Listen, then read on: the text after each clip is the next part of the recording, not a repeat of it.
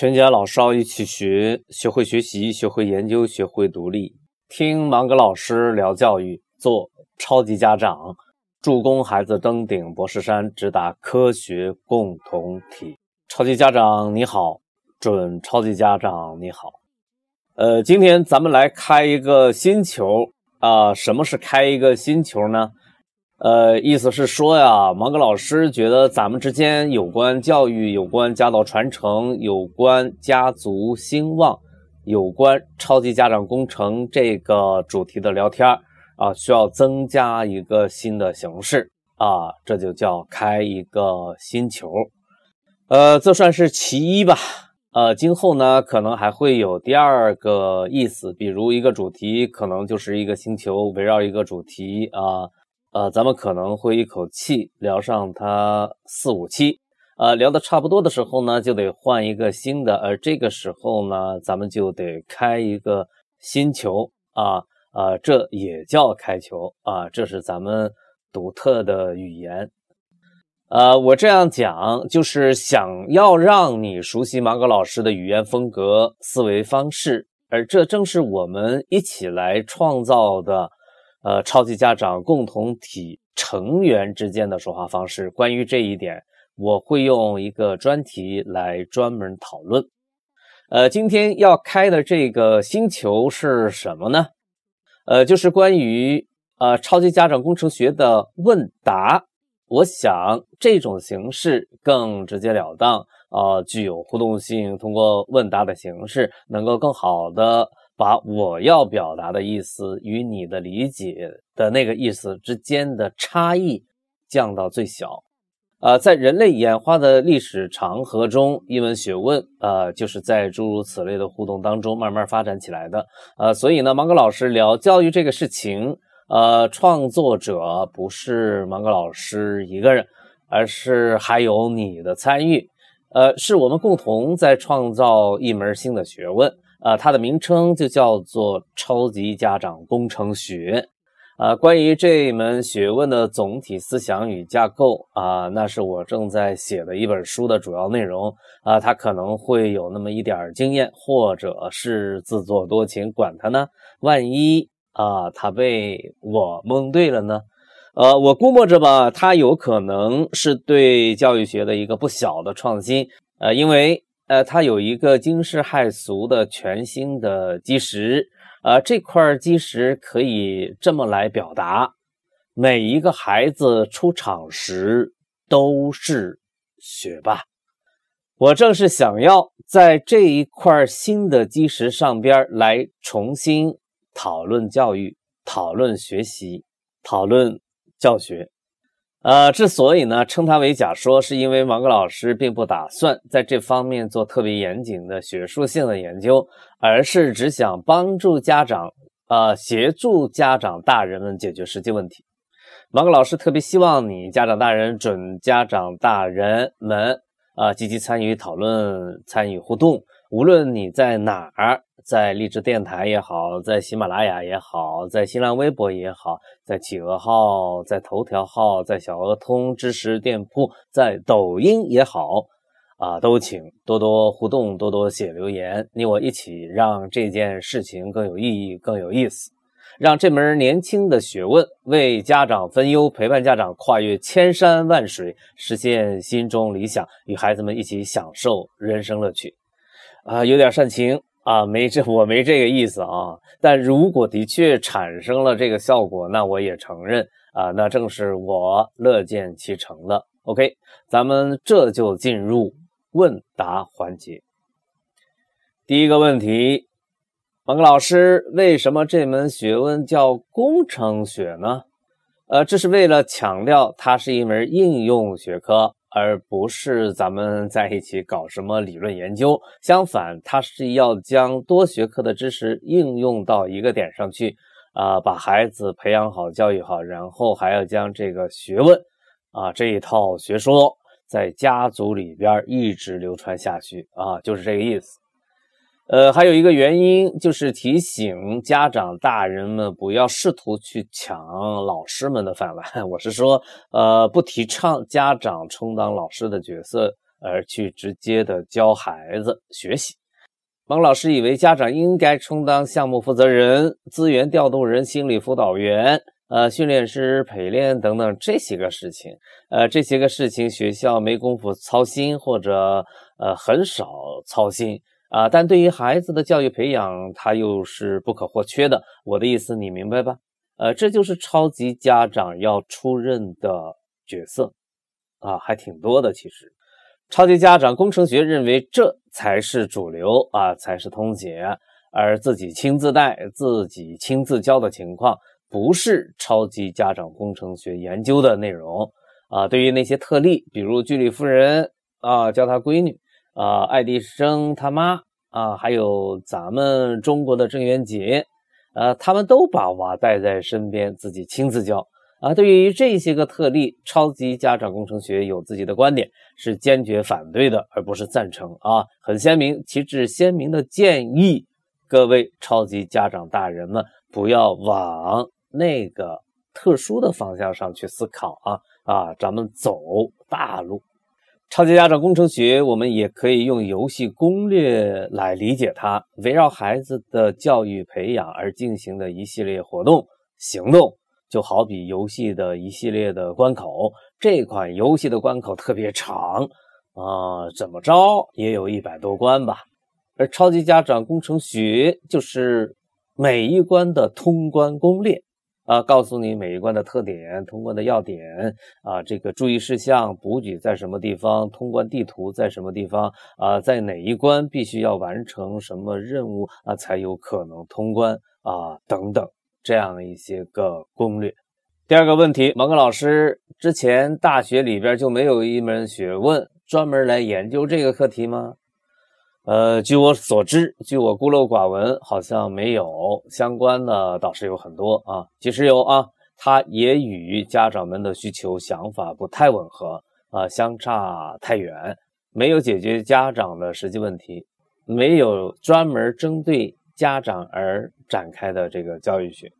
啊，咱们讲的这个工程学呢，是以家长为项目第一负责人的这个角度是全新的，尤其是在咱们国家研究的这个教育学啊，多半啊是以国家为出发点，以民族为出发点来进行讨论和研究的，而从家长的角度出发来探讨的教育学，啊，尤其是把它当做一个综合性的项目来讨论的这个教育学，恐怕还真没有。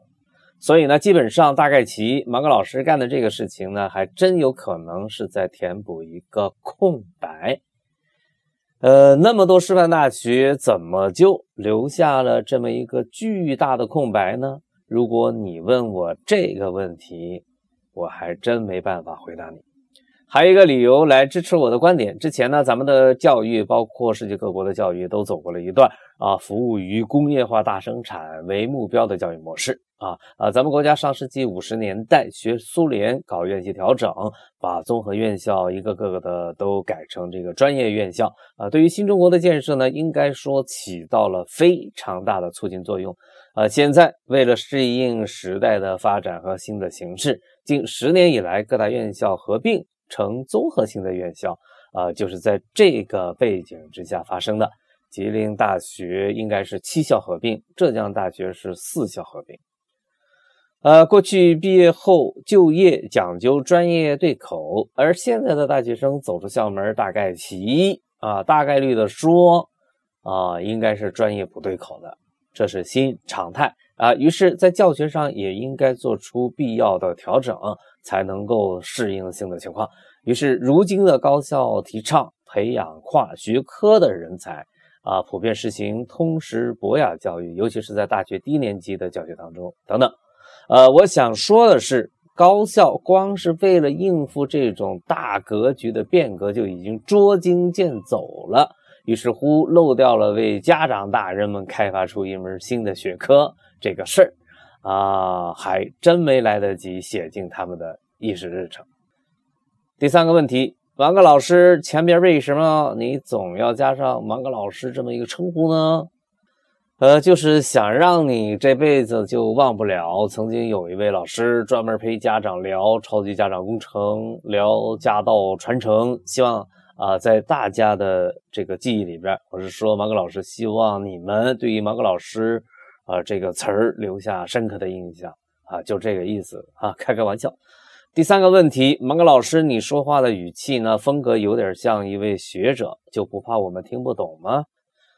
呃，我以为还不太像，呃，但如果你告诉我，我给到你这种印象了，我会有那么一点小高兴，呃，带那么一点味道吧。这是芒格老师刻意的、故意的，因为芒格老师想要引导大家呢，慢慢的养成一种较为专业的思维方式。我指的是针对孩子的教育培养这个方向上的较为专业的思维方式和语言表达习惯啊。那么有了这个想法之后，就需要在语言上呢做些小动作。什么是思维方式啊？不展开聊这个，做一点小说明。思维方式的体现是要借助一些专业的词汇啊，一些范式来执行和体现的。所以呢，适时的提高一小部分专业词语的这个使用频率啊，这正是芒格老师的刻意行为。第四个问题，芒格老师，我文化水平不高，没读过大学，听这些个内容能听得懂吗？我的回答是这样的：一定得听，一定也能够听懂。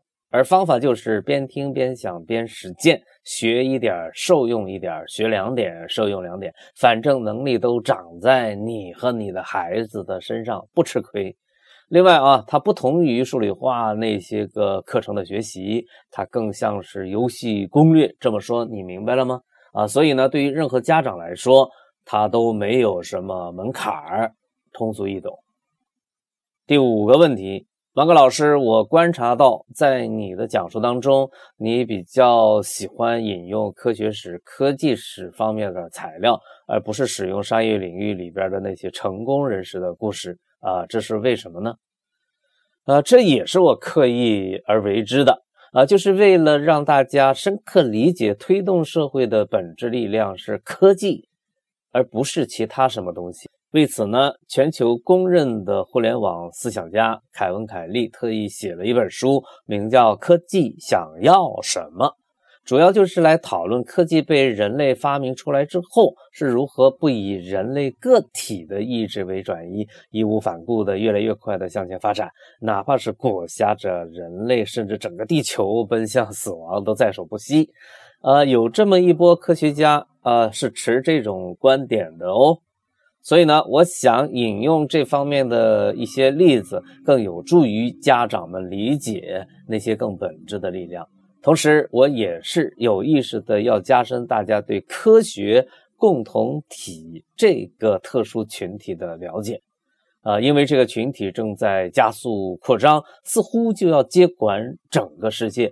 这是社会结构方面正在发生的大事件，因此呢，我建议孩子们啊，如果可能，如果喜欢，如果有机会啊，那就应该把加入到科学共同体啊这样一个特殊的群体作为一个明确的目标，通过奋斗而成为他的一份子。还有一个原因，我一直在贯穿始终的坚持着啊，那就是关于学习，我以为有且只有一种终极的。学习方法，这种学习方法可以叫做知识结构树学习法。我想通过一切可能的途径、机会，把这种学习方法传播给到更多的人。而这也正是促使芒格老师与家长们聊教育的主要原因之一。呃，科学家、学者、科学共同体里边的人们在使用这种学习法，不断探索世界的奥秘和人类的未来。在芒格老师的世界里边，科技是推动人类社会发展的更本质的东西，从来都是，呃，而且越来越明显。关于这一点，我们可以这样来理解：正如人类没有发明印刷术这种科技的时候，就没有后来的马丁·路德的宗教改革，就没有新教，就没有新教五国，就没有英国、美国、加拿大、新西兰、澳大利亚一样。呃，这是我正在观察的。社会的大趋势之一，呃，这种思想在商业领域里边的表现为学习型组织，即商业的竞争也越来越表现为组织学习力的竞争。如果我们观察对象变更为家庭家族，情况也是一样。家族的竞争，究其深层次的原因，就在于家族学习力的竞争。关于这方面的讨论与具体的方法，我在以后的节目里边呢，还会经常的提及。而这方面的内容，在创造成长性环境的专题里边呢，将会相对集中的来讨论它。第六个问题，马克老师，关于超级家长工程学，我似乎有了一些直观的感受，你能不能再具体的描述一下，使我这样的家长对他有一个更加清晰的认知呢？好的，这门新学科重在应用，比如家长大人们在幼儿园要考虑什么才是这个阶段的主要任务啊？尤其是如果我们把每一个孩子都当成学霸来培养的话，我们最应该在这个阶段开发孩子的什么能力？家长如何配合？主要负责人是谁？我们怎么来选择合适的幼儿园呢？而小学阶段应该把注意力集中在什么地方？是写作能力呢，还是阅读能力呢？如何判断孩子这方面能力的高低？如何在保护孩子好奇心的基础之上，帮助孩子掌握更多的能力？进入到初中阶段，如何在学习负担不断增加的基础之上，让孩子继续保持学习的兴趣，并愿意脱离舒适区？不断扩大自己的知识边界和能力边界。高中阶段如何根据大学的要求来合理安排高中阶段的学习目标，并掌握与其相配套的学习方法，这是一个非常现实的课题，以保证孩子们的学习方法能够适应大学阶段的学习新任务。到了大学阶段，又会出现新的任务啊，比如保研呐、考研呐。未来专业方向的选择与准备呀，新的成长路径的设计呀，等等，啊，每一个点都是非常具体的，都需要你认真的去回答。总结一下，你看看呢，我提出的这些个点都不是学校关心的重点，对吧？但却是一个孩子成长成才必须要考虑和安排的。这就是我要提醒各位超级家长大人们重点关注的。